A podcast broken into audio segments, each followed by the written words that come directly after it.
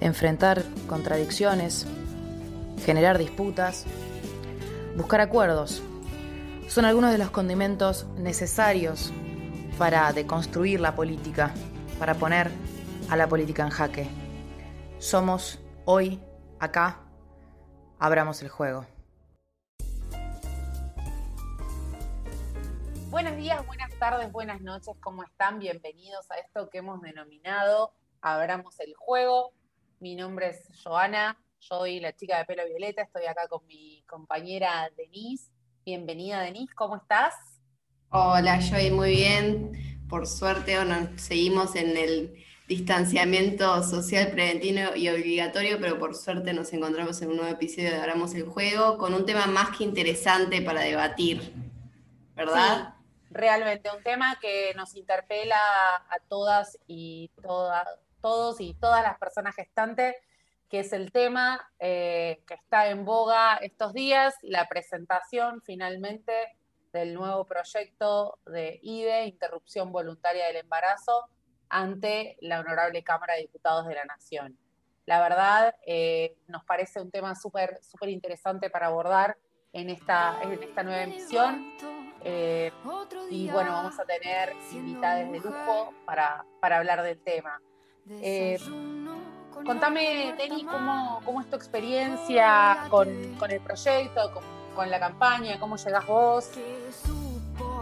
Bueno, el, proyecto, efectivamente, el de este año, la realidad es que nos, llega a todos eh, desde la virtualidad de alguna manera, porque es nuestro mayor medio de acceso para la información sobre el tema, pero anteriormente hemos, y creo que varias compañeras también, hemos caminado hacia, hacia el Congreso por, la reivindicación de este derecho y, en, su momento en el 2018 también. Em, la realidad es que si uno se pone a analizar comparativamente entre el 2018 y 2020 nos encontramos con grandes diferencias eh, en algunos puntos claves que también iba a abordar el día de hoy. Y, la realidad es que ha presentado grandes, grandes eh, eh, críticas desde las miembros de la campaña nacional. Y la verdad que uno de los puntos principales es que el proyecto de ley del 2020 permite la objeción de conciencia, cosa y punto que la realidad podría llegar a indicar en un posible, una posible situación en donde una mujer o una persona gestante solicite la interrupción voluntaria de ese embarazo que está transcurriendo, eh, que no se lo hagan y tenga que buscar otro médico, otra médica para que se lo eh, realice. Sí, lamentablemente eh, el proyecto que, que, se presentó, si bien creo creo y creemos todas las militantes de la campaña, que siempre es preferible que sea legal, pero sí es cierto que no va el texto del proyecto de la campaña, que se viene escribiendo desde la sociedad civil, desde esta campaña que tiene más de 15 años, sino que fue un proyecto redactado ad hoc para, para la situación que presentó el Poder Ejecutivo en esta situación y dentro de las diferencias, como bien mencionabas, Denny, tenemos la situación de la objeción de conciencia. Eh, ¿Crees que están eh, en este momento, eh, más allá de, las diferencias, crees que, cambió la composición de la Cámara? ¿Crees que están dadas las condiciones en este momento para presentarse el proyecto de ley? Yo creo que sí, creo que sí. La realidad es que la composición de la Cámara es relativamente parecida, pero no igual.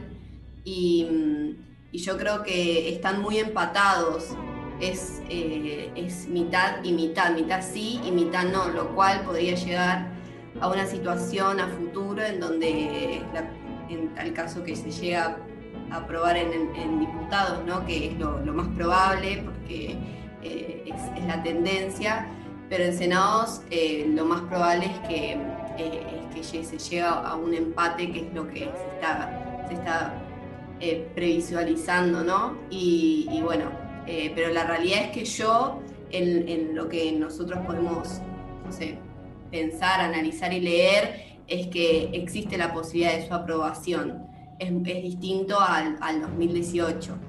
Eh, una de las cosas que vamos a conversar con nuestra invitada, creo yo, es justamente eh, el impacto político con el tema de, este, este, cambio en la composición, como bien vos decís. Yo creo que soy súper optimista, pero creo que por lo menos la, sanción de, la Cámara Baja, la sanción de diputados va a salir. A la que va a estar mucho más peleada, supongo yo, que es al igual que en el 2018, la del Senado creo también que, dadas las condiciones de, si bien ya no estamos en aislamiento en el AMPA, estamos en distanciamiento, lo que, lo que genera que no se pueda, no se pueda tomar las calles con, con la facilidad que se hizo en el 2018 en su momento para demostrar el apoyo al proyecto y a, la decisión del proyecto de ley. Pero sí hay que, hay que pensar que no. Eh, quizás lo que, lo que yo más temo, desde, desde mi opinión eh, de politóloga y, encarando este, este, este, querido espacio es que se convierte en una nueva 125, que se convierte en una nueva... Que la historia me juzgue. Pido perdón si me equivoco. Voto, mi voto no es positivo. Sí, me parece interesante también traer a la mesa y creo que le, podemos eh, consultar a, a, nuestra invitada en cuanto, en cuanto llegue o se sume es eh, cuál, es el, cuál es el impacto real o qué, reglamentación podría tener. Sabemos que hay varias leyes que se sancionaron desde fines del 19 y durante el 2020 que no se pudieron reglamentar por la contingencia y por haber estado tanto tiempo en aislamiento, ahora distanciamiento y me preocupa que, quede como una ley sancionada que no se pueda reglamentar por la contingencia. No sé, vos desde tu perspectiva, Denis, cómo lo ves, qué, tan factible ves la implementación en, un contexto de crisis sanitaria global de la ley, incluso si se sancionara. Yo, uno, bueno, uno trata de ser optimista y decir, bueno, si efectivamente va a ser pronto, pero la realidad es que justamente estamos en un contexto de pandemia y todo surge sobre la marcha. Eh, no sabes cómo lo van a, lo van a implementar, cómo justamente el, Congreso siguió sancionando de forma virtual, lo cual me parece eh, más que importante porque la legislación no paró, siguió funcionando, pero vos, como bien decís, la reglamentación de las leyes todavía no se eh, se efectivizaron, las que se sancionaron en el 2020. Y dado que este proyecto de ley, eh, en caso de su, eh, en cuanto a su peso político, a su costo social incluso, hay, muchas presiones y yo creo que en algún punto, si bien no podemos salir a marchar, no podemos salir a las calles como lo podríamos haber hecho en 2018, desde la misma magnitud, es un caso especial. La realidad es que la historia argentina en la legislación y en cuanto a la ampliación de derechos es, como bien sabemos, eh, un caso aparte en la región. O sea, tenemos un montón de leyes como el matrimonio igualitario, la identidad de género y demás. Y este no es la excepción. O sea, seríamos el primer país latinoamericano en tener eh, una, una, ley de interrupción voluntaria del embarazo hasta las 14 semanas de gestación. Y eso sería un impacto histórico, un hito histórico para la Argentina. Y las presiones sociales y políticas, si bien de ambos lados, pero sobre todo a favor, yo creo que a algún punto va a cambiar esa tendencia. Y yo creo que el proyecto de ley de interrupción voluntaria del embarazo es más que crítico. Em, tal vez, tal vez nos podríamos encontrar con un escenario donde eh, la tendencia cambie, pero eh, hay que esperar ese momento para verlo. ¿no? Yo creo que el 2021 eh, proyectándolo, no va a ser igual que al 2020, claramente ya va a haber otro tipo de, em, de metodología, así que esperemos eh, positivamente que esto no sea la tendencia del 20 de, que vinimos trayendo. Eh, al, haber sido presentado por el Poder Ejecutivo, tiene una voluntad política de ser no solo de, de sanción, sino de reglamentación posterior desde desde el Ejecutivo que pueda permitir que se lleve a cabo. Es cierto y, me parece que, dejamos un par de temas abiertos para nuestra invitada. Es cierto que hay que pensar no solo en la crisis sanitaria global y si realmente los, sanatorios y los, distintos, el sistema de salud público está, está preparado para afrontar el gasto, eh, pero eh, también en la crisis económica particular del país que estamos viviendo, ¿no? Digamos, esto sería mm, menospreciar a, la militancia de las pibas, a la campaña, pensar en que solo con un texto escrito podríamos seguir adelante, sino que hay que pensar que tiene que haber la voluntad política de la implementación y de la partida presupuestaria necesaria para.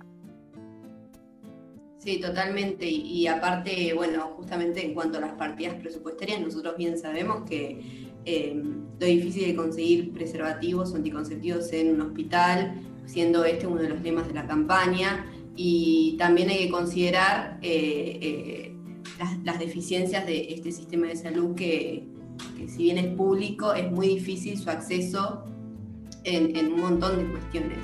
De todas formas, hay algo que quería destacar respecto a eso, que muchos de los médicos que, y médicas que tuvieron la posibilidad de eh, debatir en esas primeras instancias de diputados y senadores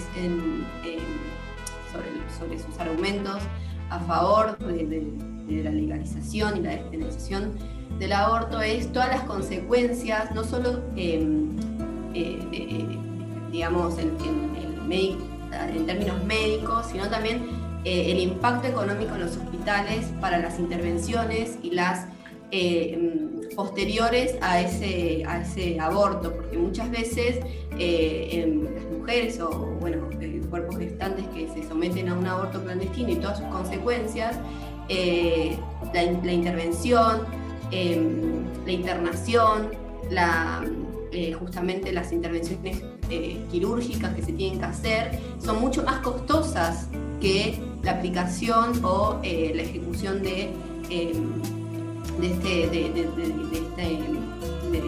del aborto en sí mismo. Es mucho más costoso para el hospital, es mucho más costoso para el sistema de salud incluso.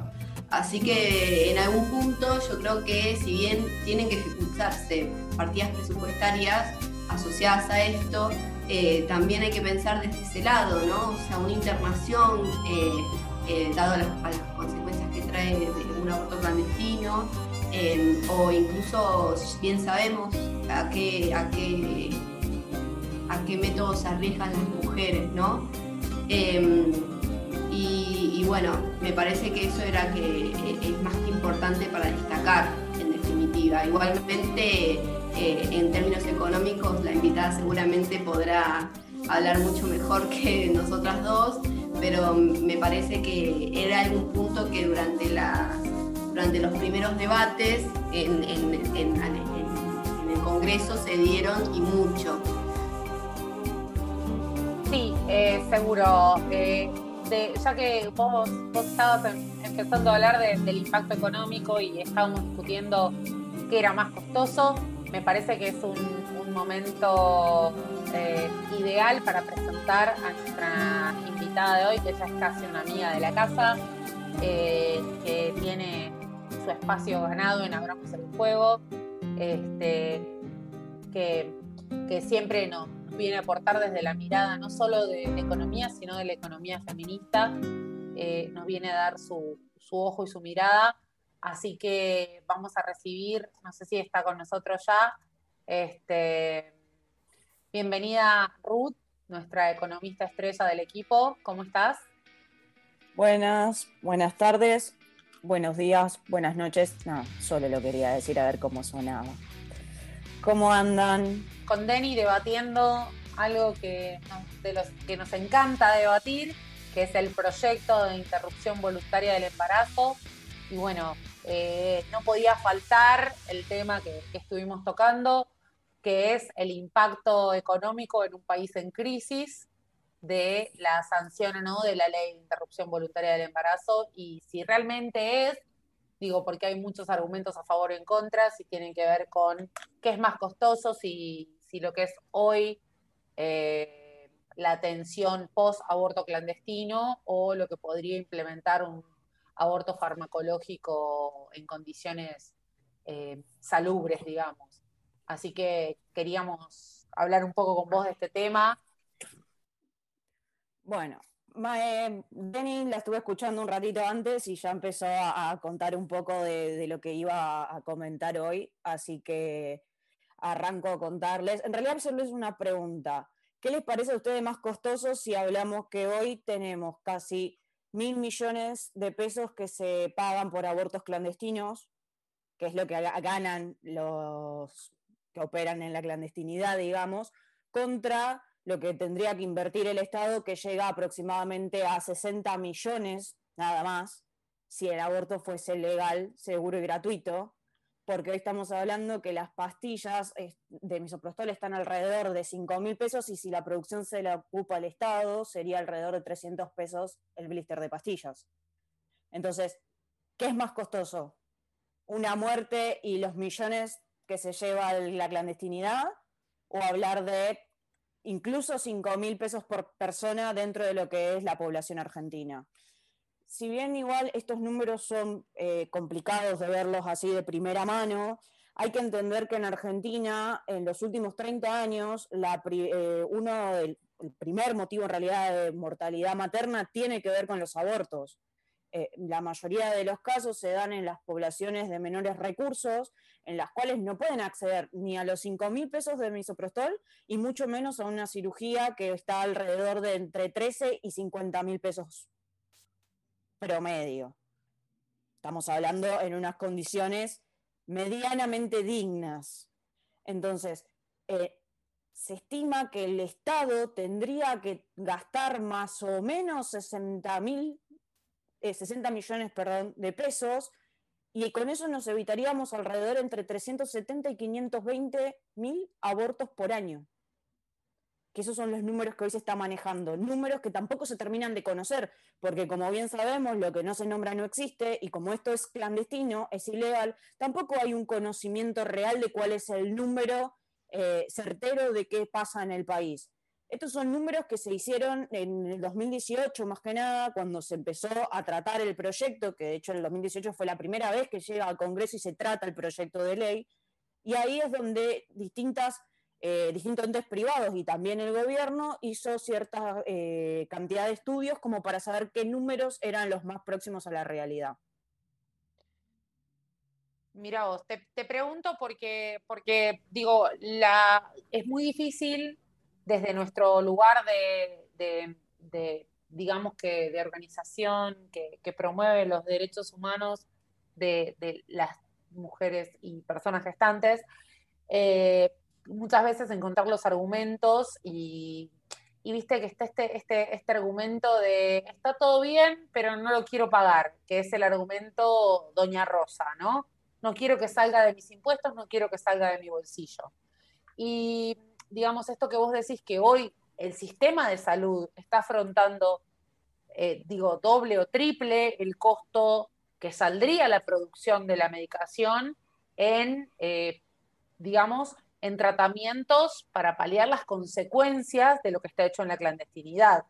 Eh, yo tengo entendido que hay una agencia nacional de laboratorios públicos que tiene su objetivo promover la producción de, de medicamentos de manera estatal, es decir, no tendría que ir el Estado a desembolsar plata de su bolsillo a pagarle a las grandes, a los grandes laboratorios, que ahora muchos están, sus nombres están en bogas por, por la vacuna para el COVID, pero digo, no tendría que el Estado desembolsar de su bolsillo dólares para pagar, sino que podría promover el desarrollo de los medicamentos en laboratorios estatales que hoy existen, que desarrollan medicamentos hoy y que sería en pesos, o sea, no tendríamos que importar medicación, no tendríamos que, disponer de dólares que, tanto, tanto se habla, y eh, que a su vez podría generar fuente de trabajo para investigadores y, bioquímicos y farmacólogos eh, argentinos y argentinas. ¿Es, ¿Es, esto, ¿Es esto, vos decís que esto es una alternativa posible para el país, invertir en la producción local? De la medicación? A ver, echa la ley, echa la trampa en nuestro país. Y si bien eh, es real que, se, que, la producción estatal, digamos, o por empresas subsidiadas por el Estado y demás, sería muy beneficioso para nosotros, podríamos tener mano de trabajo y demás, sí. pero también en el 2012, si mal no recuerdo, pusieron dentro de lo que era la lista de precios cuidados, por ejemplo, el eh, Oxaprost, que es la, droga que tiene el misoprostol, digamos, y siendo esto subsidiado en parte por el Estado, pasó de costar 330 pesos a casi 3.000 en el 2018. Porque vos podés tener una empresa subsidiada por el Estado, pero también tenemos que tener el factor de monopolio. Al ser esta empresa la única productora de este tipo de medicamentos, puede poner el precio que quiere. Y como bien sabemos en Argentina, hoy tenemos un gobierno popular, pero mañana podemos tener un gobierno de derecha que decida que esa empresa estatal pasa a ser una empresa privada o por más que sea una empresa estatal, empieza a tener una ideología de una empresa privada. Entonces, los precios se van a ir eh, elevando según la política de Estado del momento. Como repito, como acabo de decir, en el 2018 se elevó casi el 300% el, el importe de la pastilla. Y estamos hablando únicamente de una pastilla. No estamos hablando de que hoy en la región el tratamiento o la atención post-aborto para el gobierno son de casi 150 millones de dólares por año cuando estamos hablando de que serían 60 millones por año si el aborto fuese legal. O sea, estamos hablando de menos de la mitad. Pero igual te quiero hacer un comentario, no puedo dejar de pasar la chicana. ¿Por qué hablamos del comentario de la señora Rosa? Me preocupa más el comentario del abuelo Raúl que se mete y ni siquiera es una persona gestante y me viene a decir cómo tengo que tratar y decidir por mi cuerpo cuando no tenemos útero. Llámese a silencio. Eh, yo te, voy a retrucar, me preocupa más, en realidad, digo, no, no me decepciona, pero digo, eh, lo, hablábamos la otra vez en, las cámaras recién ahora, a partir de la última elección, entra en juego la paridad y hay este, tantos cargos selectivos con mujeres o posibles personas gestantes que, varones.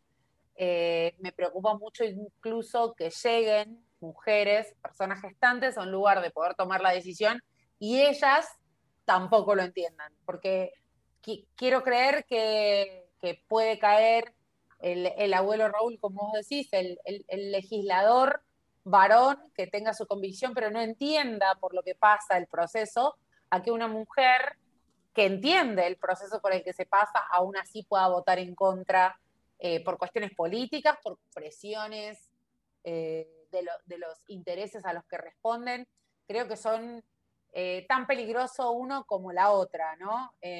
Te voy a responder lo mismo que digo siempre, no sirven mujeres en el poder si no son feministas. La única forma de modificar el patriarcado expreso que tenemos dentro del poder es con mujeres feministas, porque si no, las reglas siguen siendo las mismas, son, todos, estamos todos estamos atravesados por el patriarcado y si no te atraviesa el feminismo a la vez, ni siquiera te vas a replantear todas estas cosas. Claramente, me parece, me parece súper interesante lo que nos contás, Ruth. Eh, entiendo yo, además, eh, para mí, particularmente como politólogo, y en eso creo que, compartimos con Denny, eh, creo que la, la lucha feminista es una prolongación de las luchas por los derechos humanos históricos en este país este, no solo los derechos, digamos, el derecho al aborto legal, seguro y gratuito, poder tener nuestra decisión sobre nuestros propios cuerpos, eh, me parece que forma parte de, una lucha que comenzó con los derechos civiles de la mujer, con el derecho a la, a la mal llamada patria potestad de sus hijos, el derecho a que si una mujer quiere ser madre, pueda ser madre, y si no lo quiere ser, pueda no serlo, con el derecho a poder eh, digo, me parece que, una madre, me parece que van en la misma línea que los derechos de las madres de Plaza de Mayo, de que las madres puedan encontrar a sus hijos donde están y tienen derecho a saber dónde están sus hijos, y por la misma línea va el reclamo de, el derecho sobre la identidad de género y poder autopercibirme con el género que, realmente sienta. Y creo que el derecho a poder decidir sobre mi cuerpo, o como decía, el, en ese momento legislador, embajador que, falleció este año de COVID, Pino Solanas, el derecho al goce también es un derecho humano, eh, que, lo, que lo dijo en el debate de, la ley. Me parece importante analizar esto como parte de un camino de derechos humanos adquiridos a lo largo de, la historia de nuestro país y que van en la misma línea con la línea del derecho al divorcio, la línea del derecho a la mujer a tener su propiedad. Digo, me parece que forma parte a poder decidir sobre nuestros bienes y sobre nuestros cuerpos también. Este, no sé, Denny, vos en, este sentido.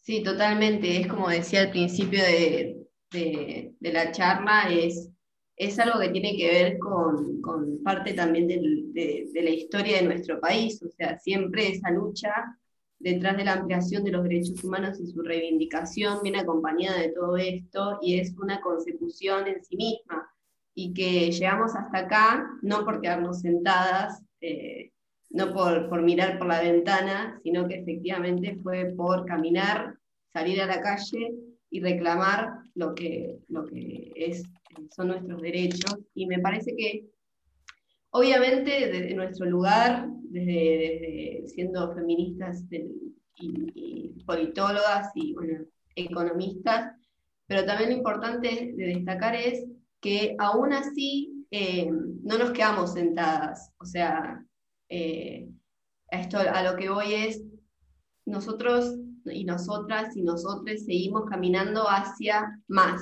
Ahora tenemos el proyecto de ley eh, a pronto de ser debatido en diputados y luego obviamente en Senado, porque esa es la proyección, pero eh, si sale y, se aprueba y, se reglamenta, vamos a seguir buscando eh, esa, esa, sociedad más justa en derechos. Eso me parece que es, es fundamental de destacar dentro del movimiento. O sea, no nos quedamos sentadas nunca. Y y creo que esto es parte también característica de, lo que somos como movimiento, ¿no? O sea, nunca jamás quedarnos sentadas y eh, siempre salir y a la calle. Así que eso me parece que es también parte de nuestra historia.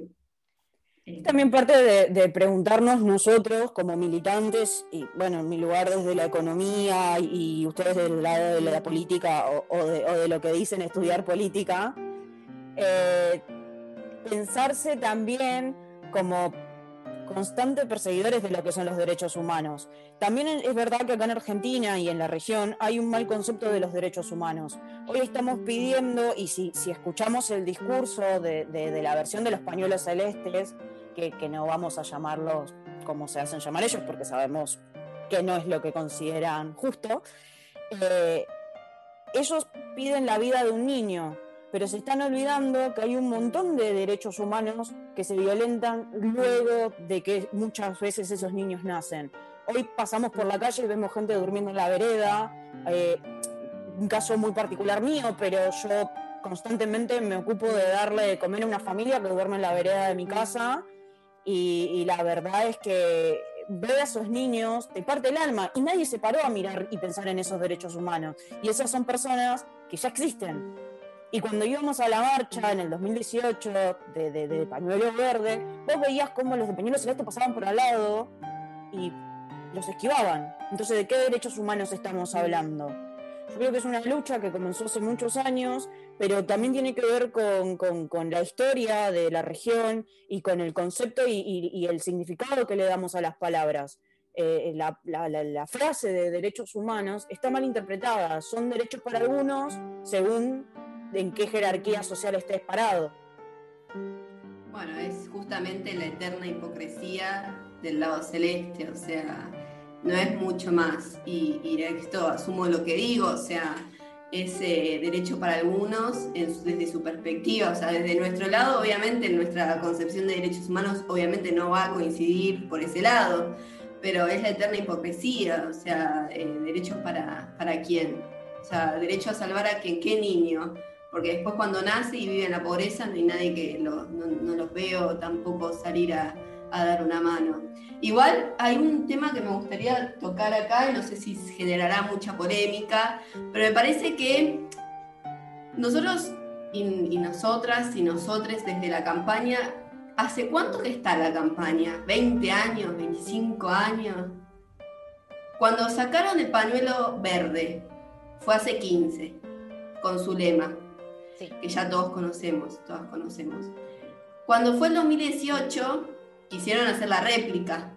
Pañuelo celeste. Menos mal que la charlatana de al lado me imiten todo. Yo hago puchero, ella hace puchero. Yo hago ravioles, hace ravioles. A mí lo que a mí me, lo que particularmente me preocupa, y esto es algo que podemos debatir con los minutos que nos quedan, es, ¿no nos preocupa un poco los movimientos evangelistas ultra religiosos que hay detrás, que acompañan ese movimiento, y que hoy tenemos el 15% de las bancas ocupadas por ese sector, que no solo acompaña el movimiento celeste, sino que detrás de ese movimiento y de ese discurso tan peligroso hay discursos de odio, porque no solo van en contra de, un derecho que, estamos tratando de conquistar, que es el derecho al aborto, sino en contra del matrimonio igualitario, de la ley de identidad de género, de conquistas que, se hicieron en estos últimos años y, que de alguna manera eh, detrás ¿no? Eh, de, estos, de este, esta, eh, mediatización del tema, si se quiere, se aparece en la televisión, en los medios de comunicación masivo y de algún lado, de algún modo, sale una especie de, em, eh, si se quiere, eh, de, exposición a estos discursos y en algún punto en algunos medios pueden llegar a, validar esto, esto para, la, para la opinión pública en sí que va ¿no? desde el lado en contra de esta, este, esta, ley y que se identifican con ese discurso. ¿No, ¿No creen ustedes de algún punto que esto podría significar un peligro, que no es peligroso? Sí, yo, yo sin duda te, llevo a algo clave que fue cuando se aprobó la, eh, la ley de incorporación de la educación sexual integral en la educación, eh, que salió un gran movimiento con mis hijos no, o con mis hijos no te metas. Sí, no te metas y que, digamos, eh, los y las educadoras del equipo de PEGI eh, siempre rescatamos el hecho de, que la ESI, más allá de que no siempre quienes están a cargo de la ESI en todas las escuelas tengan la capacitación necesaria para, pero siempre hay alguno o alguna docente copado o copada que se capacita para, para poder ayudar a los chicos a abrir el espectro de derechos y, y poder abordar este, todos los derechos, ¿no? Porque no solo estamos hablando de este, de, de, la ley de interrupción voluntaria del embarazo, y de hecho hay un documental muy interesante que salió hace poco, justo en el marco de la presentación del derecho, que es un documental de Andrea Testa, de Niña Madre, que es un documental sobre una, niña madre, que, que parece que todavía hay que explicar, ¿no? Que a los 13 años es mal, ¿no? Que es víctima de un abuso, que hay un montón de cosas que parece que hay que explicarlas todavía, ¿no? Y que todas estas cosas surgieron en un entorno de ESI. No sé, Ruth, vos, vos, qué pensás al respecto. No sé por dónde empezar a contestar. No sé si empezar a contestar por la ESI o por los movimientos religiosos que están avanzando, pero vamos, vamos por de, atrás para adelante. Con respecto a la ESI, eh, me gustaría hacer una corrección puntual no son docentes copados los que enseñan, son docentes conscientes. Porque hay una diferencia entre el docente copado, que puede ser el que te escucha un problema amoroso, y el docente consciente de que vos estás viviendo una realidad de la cual no tenés conocimiento y ese desconocimiento te vuelve vulnerable. Me parece sumamente importante remarcar esto. Yo creo que los docentes que, porque más allá de los padres con esta campaña de con mis hijos no te meta, más me preocupan aquellos docentes que no se quieren formar en ESI, ni quieren formar a sus alumnos, y no se dan cuenta de que cada vez los están volviendo más vulnerables.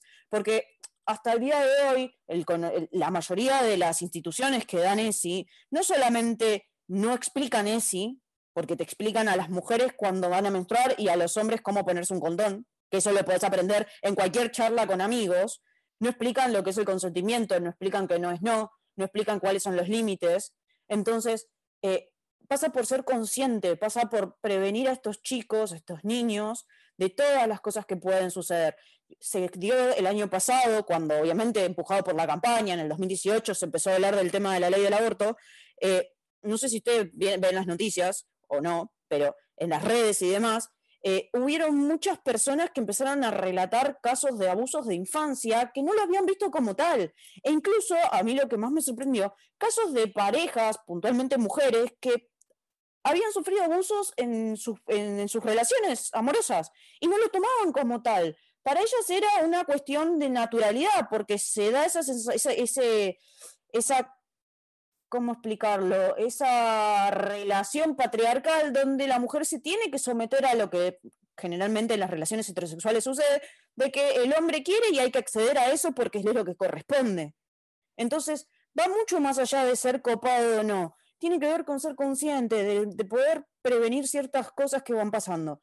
Y esto lo ato a los avances religiosos. Me parece sumamente importante hablarlo y, y, y Denny dio en la tecla pero no solamente porque estos avances quitan derechos, sino también porque estos avances, tanto como los evangelistas, los adventistas y también el catolicismo y otras religiones, porque ninguna tiene algo bueno, digamos, vamos a hablar de, en ese caso puntual, eh, son grandes inversores dentro de los países, por eso también se los permiten avanzar, son quienes más capital invierten, son quienes más responsables se hacen de la población más vulnerable económicamente hablando, entonces es, es un arma de, doble filo, digámoslo así, porque vos tenés que ellos te están rescatando una parte de la población olvidada por los estados, pero por otro lado son quienes están quemándole la cabeza a esa parte de la población y diciéndole que los homosexuales están enfermos, que las violaciones no existen, que el aborto no debería ser legal. Entonces, están jugando constantemente con, con esas cuestiones, con la vulnerabilidad social y con la ausencia estatal que son dos cosas sumamente importantes y son dos cosas que hoy suceden en Argentina, en Brasil y en casi toda América Latina. Pero también no podemos olvidar que la iglesia, puntualmente dentro del catolicismo, es uno de los grandes promotores de lo que sería la pedofilia, el abuso infantil y demás. Entonces, ¿para qué vas a educar a un niño en lo que es la educación sexual si ese niño se va a avivar de lo que está sucediendo? Pasó este año que, hace poco, no, mucho, el Papa Francisco tuvo todo un, conflicto dentro de lo que es el Vaticano, porque le sacó de sacerdocio o, del obispado, no sé, realmente no, verán que la religión no es lo, mío, eh, el, cargo jerárquico que tenía, porque había estado involucrado dentro de, casos y de denuncia de abuso infantil, siendo que la iglesia tiene millones de años y siempre se taparon esas cosas. Y ahora un gran sector de la sociedad lo está condenando porque él actuó a favor de los niños y en contra de la, del movimiento religioso que le acompaña. Esas son las cosas que en realidad nos tendríamos que replantear con respecto a estos avances, porque no solamente vienen eh, eh, a, quitarnos derechos, sino también nos vuelven menos pensantes, nos vuelven eh, como si fuésemos robots. Pero también es importante entender que en Argentina últimamente la política no se está haciendo robots. O sos de acá o sos de allá la famosa grieta. Tendríamos que tratar de romper con eso y volvernos más pensantes. Eso fue algo que logró la campaña del aborto en el 2018. No importaba de qué partido político eras, no importaba de dónde eras, no importaba quién eras siquiera. Importaba que te unía una misma causa y por ahí te encontrabas abrazándote en la calle con otra piba, otro pibi, porque no sé bien cómo decirlo, y aún así lo sentías como un hermano, no importaba quién era, básicamente. Totalmente. Creo que, creo que la mayor grieta que cierra, que cierra la campaña, eh, no sé si ustedes están de acuerdo, es que no estamos debatiendo entre aborto sí o aborto no. Estamos debatiendo si es legal o clandestino. El aborto es una realidad que existe, eh, que eh, nos guste o no, pasa y mueren muchas mujeres en, situaciones insalubres y eh, lo que la, mayor grieta que, cerramos es esta, es no es, no es sí o es no, es legal o clandestino, está, es una realidad entre nosotros, entre nosotras y, y hay que lidiar con eso. Y la mejor manera de lidiar es que sea dentro de las condiciones legales. La clandestinidad no ayuda a nada, a ningún número, a ninguna estadística. Lo único que hace es eh, ocultar lo que está pasando, ocultar la realidad.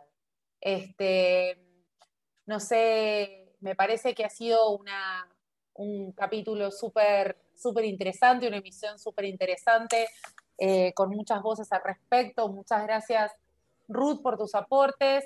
Eh, Denny, un placer haber, eh, haber iniciado este, este camino juntas y bueno, también escuchar tu, tu punto de vista en un tema que nos interpela muchísimo a, a todas. Sí, un placer realmente. Y yo creo que estos espacios son para debatir y son para seguir informándonos sobre el tema y dar información correcta, o sea, eh, efectiva y que no esté viciada por mitos eh, o, leyendas o, lo que sea que, bien conocemos que detrás de, la educación sexual han, acumulado durante muchísimos años. Así que me parece que estos son, son los espacios correctos como para debatir, ser críticos, no dejar la crítica eh, de lado y, seguir eh, debatiendo y informando correctamente. Así que, y sin dudas, siguiendo con el lema de va a ser ley, por supuesto. Seguro, esperemos que, para la próxima vez que nos reunamos eh, podamos salir a, celebrar eh, que sea ley. mientras tanto... Gracias Gracias a mi compañera, gracias a todas, a todos y a todes por escucharnos hoy. Somos Política en Jaque y esto fue Abramos el Juego.